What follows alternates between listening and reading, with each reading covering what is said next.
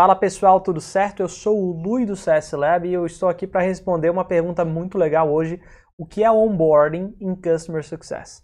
A gente vai passar por cinco diferentes pontos: conceitos iniciais, o primeiro sucesso, ativação, onboarding e tech touch, onboarding human touch e para acabar uh, conclusões aí acerca desse tema, certo? Então, onboarding é algo essencial em Customer Success.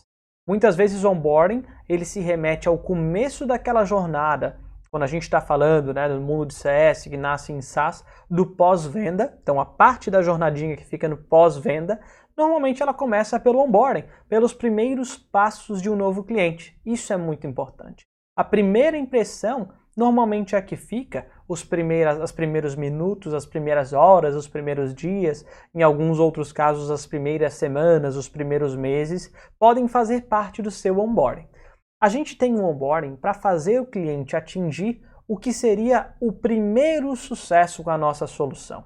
E no caso de vocês, o que, que seria o primeiro sucesso? Eu não estou falando assim, ó, não, no meu caso, que eu sou um software uh, de automação aqui, eu quero que a pessoa crie 50 automações e automatize todo o trabalho. Beleza, isso pode ser um sucesso a longo prazo. A gente está falando de repente de um ongoing a longo prazo. Mas assim, nos primeiros tempos, nas primeiras semanas, vamos pegar por exemplo, nos primeiros dias, qual é a meta que essa pessoa tem ali dentro, esse novo cliente? Ele tem que atingir um primeiro sucesso, não o décimo sucesso, o primeiro sucesso realmente ali. O que, que seria isso né, para esse novo cliente? Então, a gente tem que chegar juntos né, a, um, a um consenso do que, que seria esse primeiro sucesso para ter esse norte do onboarding.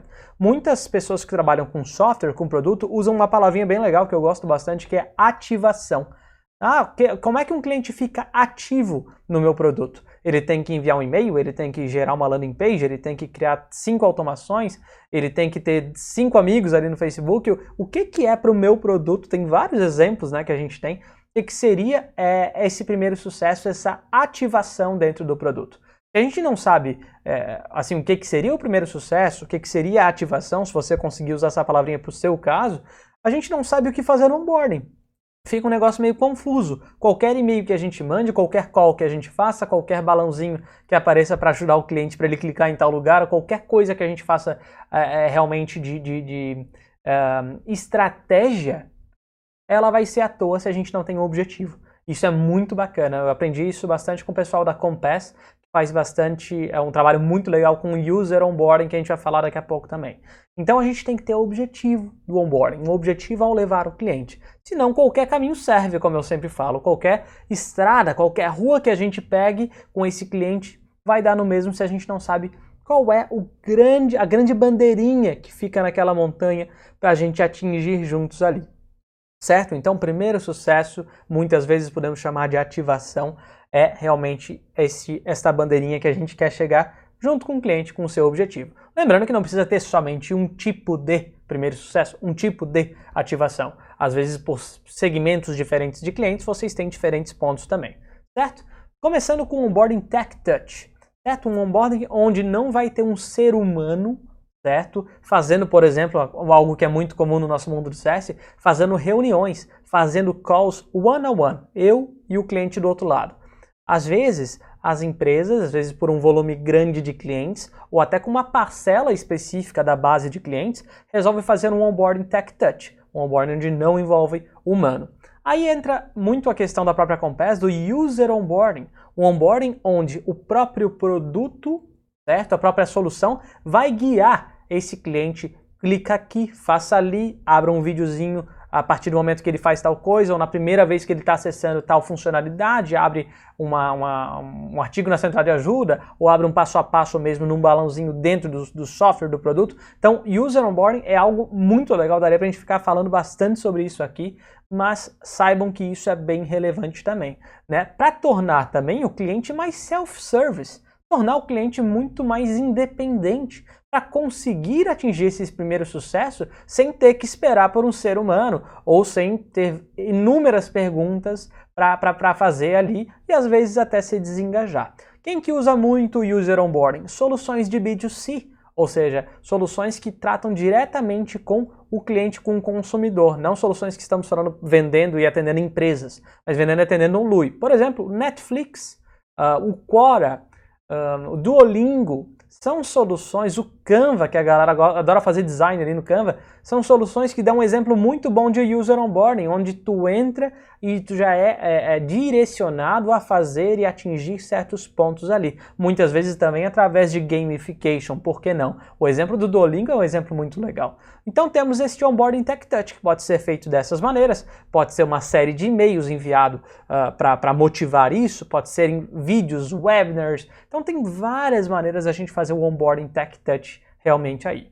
Temos também o onboarding human touch, ele é muito usado para modelos de B2B e até para softwares que são um pouquinho mais complexos né, na sua utilização. Então temos seres humanos atendendo muitas vezes em um one-on-one -on -one, empresas, né? Eu tenho um horário agendado para falar com a empresa e mostrar o passo a passo com ela, com um objetivo claro ali e obviamente o objetivo de cada uma das reuniões que vão acontecer. Muitas vezes com deadlines, com uma data para finalizar, uma data limite para finalizar e para deixar o cliente ativado, é, atingindo o primeiro sucesso realmente dele, para ele dar o próximo passo depois no time de ongoing e aí vai. Então a pessoa responsável por onboarding é a pessoa que vai ajudar os clientes nos primeiros passos, uh, ligando realmente muito para esse ponto inicial, certo? Muitas startups que já têm essa condição até separam os times de Customer Success, um time voltado ao onboarding, implementação,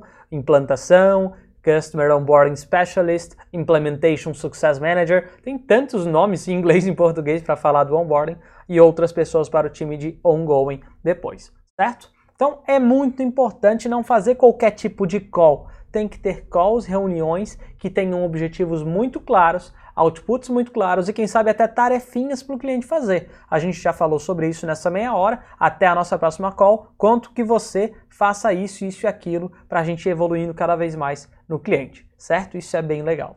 Então, gente, assim, é muito raro eu fazer mentorias para startups novas e a gente não começar, a gente não partir do onboarding.